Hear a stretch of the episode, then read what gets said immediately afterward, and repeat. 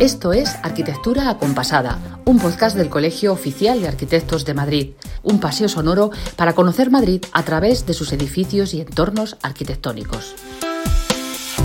Buenos días, buenas tardes o buenas noches, no importa qué hora sea para ti, estás a punto de descubrir algunos de los secretos mejor guardados de los edificios y entornos arquitectónicos de Madrid. Cuarto piso, oigan, acabamos de subir al cuarto piso. ¿Qué tal las piernas, José? ¿Ya entrenadas? Hombre, esto es como cuando estás de viaje y quieres visitar un edificio muy alto, pongamos, yo que sé, la Torre Eiffel en París, por ejemplo, y te dan a elegir entre subir andando en ascensor. Pues andando, ¿no? Siempre, siempre andando nosotros, claro que sí. Esa es parte de la gracia de este programa, que lo hacemos toda patita. Y buenos pateos que nos metemos, ¿eh? Pero yo creo que esa, fíjate José, es la mejor forma de conocer los lugares. Como que el ejercicio físico ayuda cognitivamente a procesar la información, ¿no? Es verdad, eso totalmente. Y bueno, ¿dónde te has ido para procesar el lugar cognitivamente. Mira cómo me hace burla él, qué malo. Pues me he ido cerquita esta vez, José, concretamente a Lavapiés, a uno de esos lugares que me encantan porque nació con un uso, pero alberga actualmente otro radicalmente distinto y se respiran allí las diferentes capas. Bueno, bueno, bueno, bueno, me encanta, me encanta. ¿Y vas a decirme cuál? Sí, claro que lo voy a hacer, pero en 3, 2, 1, dentro, report. Yo no sé muy bien por dónde acabo de dar un paseo, si por una biblioteca, por una iglesia, os voy a describir mi paseo matutino. He estado envuelta por una atmósfera sacra porque el lugar fue inicialmente una ermita, la ermita del Pilar, que construyó el arquitecto de la Orden Gabriel Escribano entre 1763 y 1791 gracias a los donativos de los reyes Carlos III y Carlos IV, además de otros personajes de relevancia en la época como la duquesa de Benavente o la condesa de Atarés. Durante la Guerra Civil, este lugar fue incendiado y saqueado y sobre una parte del solar se edificó el mercado de San Fernando, la escuela de trabajo y posteriormente un bloque de viviendas. Después cayó en el abandono durante medio siglo y las ruinas de la iglesia fueron rehabilitadas magníficamente como biblioteca universitaria del centro asociado a la UNED en Madrid por el arquitecto José Ignacio Linazasoro, con quien tenemos el placer de estar en arquitectura acompasada. Muchísimas gracias, José Ignacio, y buenos días. Sí, buenos días. Vaya pedazo de vuelta nos hemos dado, hay que decir, a la hora en la que esta biblioteca es visitable, muy tempranito, entre las 9 y cuarto y las 10 de la mañana, y me he quedado absolutamente impresionada. Esto es un tesoro en el centro de Madrid y estoy segura de que desconocido por muchos. Bueno, relativamente porque la verdad que se ha dado mucha publicidad a este edificio en las guías turísticas, en fin, yo creo que hay mucha gente que viene a visitarlo por eso. A lo mejor viene más gente de fuera que de madrileños. Como suele pasar siempre, la gente de Madrid no usa las guías turísticas, mientras que los que lo usan son los turistas, como lógicamente tiene que ser. Entonces son los turistas los que vienen más dentro del pack de todas las cosas que vienen a ver a Madrid, pues vienen a ver esta biblioteca. Y es verdad que había muchísima gente visitándola. Esto es un podcast, por tanto es audio, y aunque lo vamos a acompañar de algunas imágenes en nuestras redes sociales, le voy a pedir, José Ignacio, un esfuerzo descriptivo para todos aquellos que no la conozcan, qué es lo que se van a encontrar en esta biblioteca, cuál es el aspecto de esa planta central. Bueno, es una biblioteca que está construida sobre las ruinas de una antigua iglesia que era las escuelas pías de, los Escolapios de Madrid, que era una institución pues bastante acreditada y que fue, como, bien has dicho tú, fue incendiada durante la Guerra Civil y abandonada durante muchos años. Entonces permaneció en ruina, pero la ruina era una ruina muy imponente dentro del barrio. Entonces, cuando se planteó el concurso de hacer algo dentro de esta ruina, pues yo planteé mantener la ruina y ocuparla más que reconstruirla. Y también se planteó la posibilidad de hacer un centro asociado de la UNED. Yo había hecho algún edificio también anteriormente de la UNED, como la Biblioteca Central, tenía relaciones con la UNED y entonces, bueno, me puse en contacto con ellos. Tuve muy buena relación porque en realidad con el arquitecto Antonio Rubio había colaborado anteriormente y elaboramos un programa que fuera adecuado a la ruina y al entorno de la ruina, ¿no? Y se hizo un centro, digamos, universitario, ocupando la ruina, pero manteniendo ese carácter de, de ocupación, no de reconstrucción de la ruina. Claro, porque tenemos que describir que, por ejemplo, donde antes estaba el altar, ahora hay puestos de trabajo, de estudio, ¿verdad? Y eso es una de las cosas más llamativas cuando uno entra en esta biblioteca. Bueno, en realidad lo que hay estaba el altar es como una especie de retablo de libros, ¿no? Es decir, hay guiños en toda la... O sea, por una parte, digamos, hay una voluntad de un cambio tipológico de la iglesia, es decir, es una biblioteca, no es una iglesia, cambia el acceso, porque el acceso ahora se produce desde la plaza, que antes se producía desde la calle Mesón de Paredes, pero a pesar de todo, a pesar de que hay un cambio y es un proyecto, digamos, creativo, podríamos decirlo así, que no, no es un proyecto filológico de reconstrucción del edificio, sin embargo, digamos, hay ciertos guiños, incluso a veces hasta un poco irónicos, de lo que fue antes una iglesia y que en ese se incorporan también al edificio. ¿Cuáles son esos guiños? Bueno, pues puede ser, por ejemplo, esa mesa corrida que tiene forma de mesa de coro de una iglesia, el retablo de los libros en el fondo, eh, la idea un poco de ese espacio excavado en el centro de la iglesia, como si fuera un martirio, un cristiano, en fin. Pero todo eso se mezcla, por decirlo así, también con referencias contemporáneas, es decir, a bibliotecas históricas ya importantes como la biblioteca de Vipur de Alvar Alto, la idea de romper la simetría, de que no sea un espacio barroco en perspectiva, sino que sea un espacio más contemporáneo, donde el recorrido, donde la promenada arquitectónica prevalece sobre la idea de axialidad, etcétera. Es decir, hay, digamos, un conjunto de referencias a la antigua iglesia, pero fundamentalmente desde una visión contemporánea. Es decir, no es una reconstrucción ni es una restauración. Es un edificio contemporáneo que incorpora a la arquitectura, digamos, los restos de la antigua iglesia. ¿Cuándo se realizó esta intervención?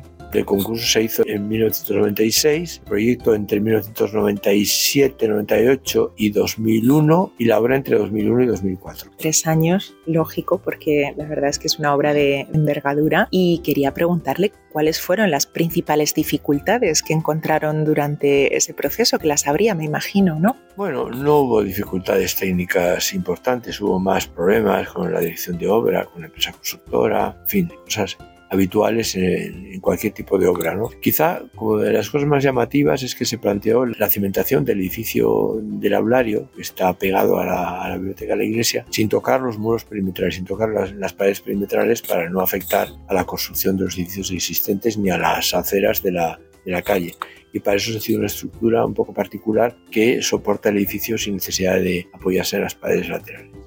Hemos visto también en la vuelta que hemos dado extensa un columbario. Hemos encontrado, José Ignacio, ¿y esto? Bueno, eso forma parte del antiguo colegio convento de los escolapios que en algún momento hicieron un columbario, pero tampoco está fechado ni se sabe muy bien lo que realmente cuando se llegó a hacer. Tenemos que decir que además de la biblioteca, también la intervención se compuso de otras instalaciones que son las aulas y el salón de actos al que nos hemos venido a hablar porque claro, estamos en horas lectivas y la biblioteca está ocupada por muchos estudiantes que están dándolo todo ahora mismo.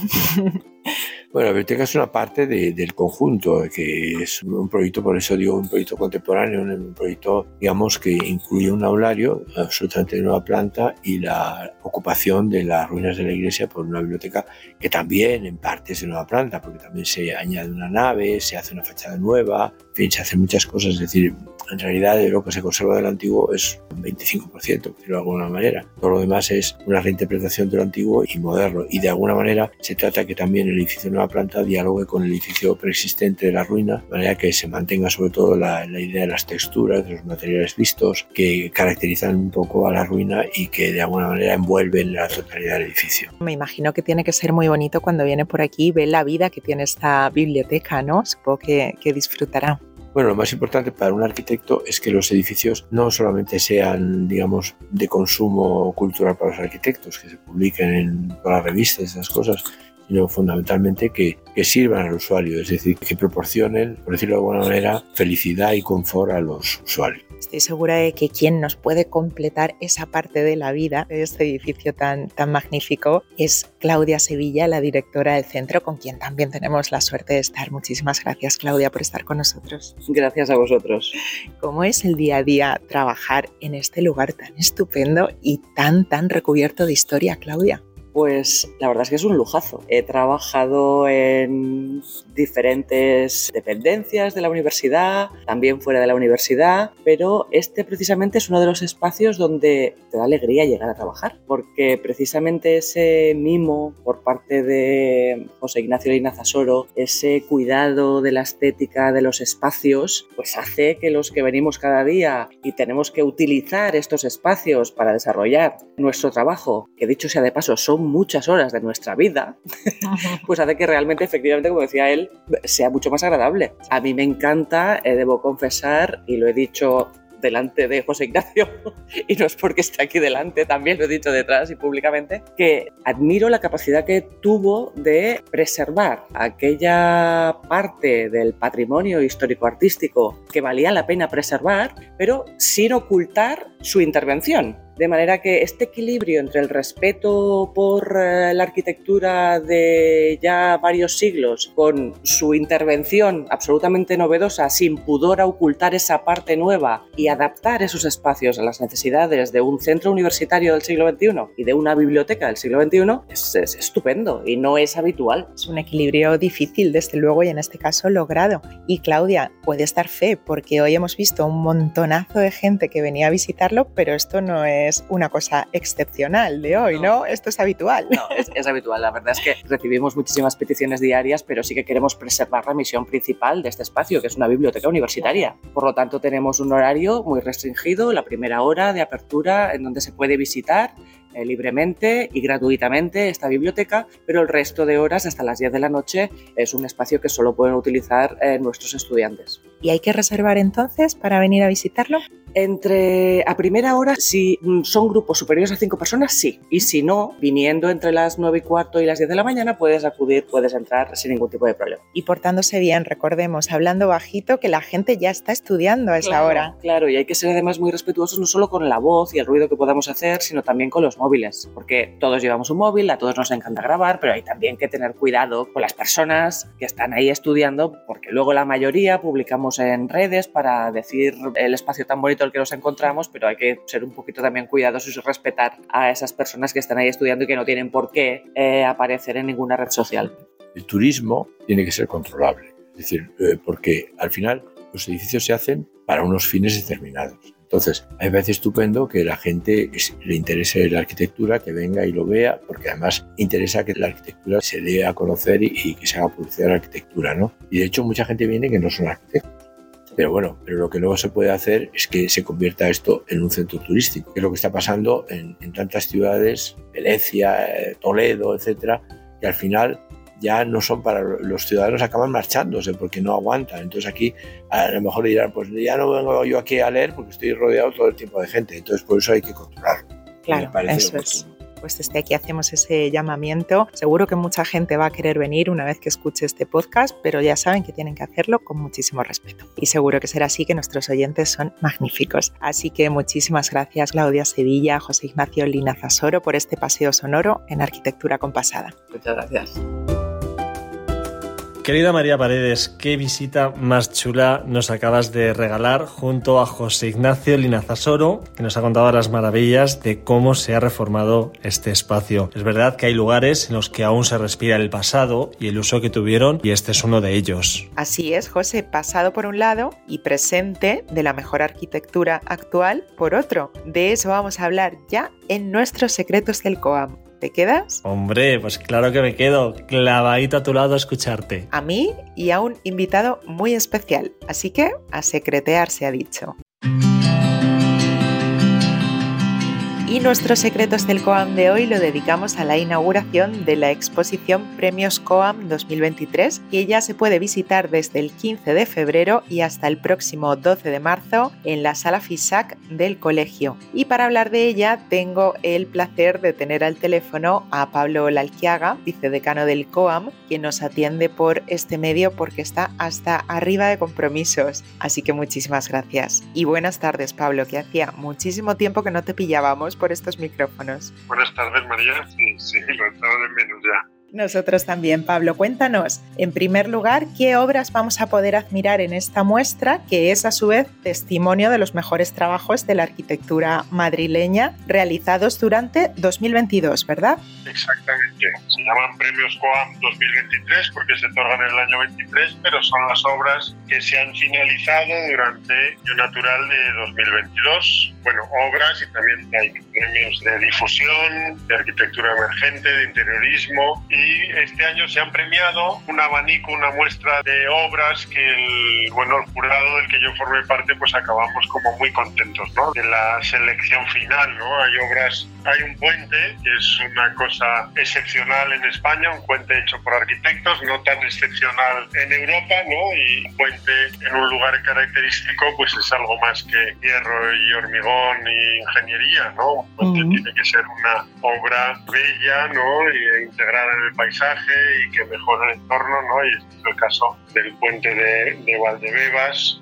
Y, Luego, otra infraestructura fundamental para Madrid, como es un parque en la Plaza de España, que es un gran parque en el fondo, es una operación urbanística y paisajística que ha llenado de verde una zona fundamental de Madrid, de zonas peatonales. Luego, el Gran Premio COAM fue para una biblioteca en Barcelona, del equipo Suma, que además ha sido recientemente finalista de los premios Mies van der Rohe europeos. Y luego hay el premio, nuestro querido premio Luis Moreno Mansilla, en honor de nuestro querido y fallecido maestro Luis Moreno Mansilla, que ha sido este año para dos obras circulares de alta calidad, una vivienda en Oregón, en Estados Unidos, y unas viviendas en Luxemburgo, la vivienda de FRPO y las viviendas en Luxemburgo de Amán Cánovas y Maruri. Bueno, y me he olvidado, por mencionar ya a todos, el puente de Valdebebas es de Paco de Mouso y Lorenzo Fernández Ordóñez y el parque, bueno, Plaza de España, la operación de Plaza de España, también de Lorenzo Fernández Ordóñez, La Casta y Fernando Porras lo conocemos bien el puente y también la reforma porque al puente en concreto de la Concordia le dedicamos el episodio 24 de Arquitectura Compasada, justo Pablo. fenomenal. Pues justo, ¿no? Es un puente que merece la pena, es un puente además que cualquiera que vaya a la Terminal 4 o vuelva de la Terminal 4 siempre lo pasa y es un puente muy icónico para nuestra ciudad. Son premios de lo más variopinto, como nos acabas de decir, y un poco pivotan en torno a tres ejes, ¿no? El reconocimiento de la calidad en la obra arquitectónica, el de la buena práctica profesional y también pretenden premiar aquellas iniciativas ejemplares que hayan contribuido de algún modo a la difusión de los valores culturales ¿no? de la arquitectura. ¿Es así, Pablo? Premio que queremos mucho y nos parece muy importante el premio de la difusión. La arquitectura es un bien, es un arte que disfrutamos los arquitectos, pero que creemos que hay que difundirlo entre arquitectos y de arquitectos a no arquitectos para que se entienda mejor y se comprenda mejor la arquitectura, el por qué lo hacemos y la necesidad de una buena arquitectura. ¿no? Y este año pues, han sido premiados varios de estos elementos de difusión, vídeos, libros, en todo tipo de formatos que dirigen la arquitectura con un lenguaje más popular a todos los públicos. ¿Y cómo vamos a poder encontrar eh, qué formatos hay en la muestra para poder admirar estas obras? Bueno, primero que estamos muy contentos también con la propia exposición. Ha sido un diseño expositivo de Romina Pascuale, nuestra responsable del área de concursos en la que aprovechando unas estructuras que ya hemos usado recurrentemente en varias exposiciones, ¿no? Autoportantes, que son la exposición de los premios con 50 el año pasado, se exponen las obras en paneles y luego hay una zona más didáctica, que es esta zona donde se exponen los libros, los vídeos, los podcasts, parte del programa de radio, el programa de Julio Otero, ¿no? En, Onda Cero. Bueno, es una exposición que creemos muy entretenida de ver, muy didáctica, aquí se puede ver que la no son solo edificios, ¿no? Sino que son infraestructuras urbanas, son puentes, son, son casas, son edificios de cierta escala, son programas de radio, son podcasts, son libros, son vídeos, ¿no? Y eso yo creo que ver toda esa diversidad de campos a los que nos podemos dedicar los arquitectos eh, merece la pena. Sí, ya lo creo, Pablo. Hola, el que haga y además hacerlo en este formato multimedia que habéis dispuesto, que la verdad es que es estupendo. Así que invitados quedan todos, arquitectos y no arquitectos, como decías, para poder apreciar estas obras tan importantes que el colegio ha decidido premiar. Y a ti, pues te agradecemos muchísimo que nos lo hayas contado, Pablo. Pues eh, nada, gracias a ti María y a todo el equipo de comunicación y enhorabuena por el trabajo que hacéis. Disfrutamos mucho de todos vuestros episodios. Y nosotros aprendiendo con vosotros, Pablo. Muchísimas gracias. A vosotros, gracias.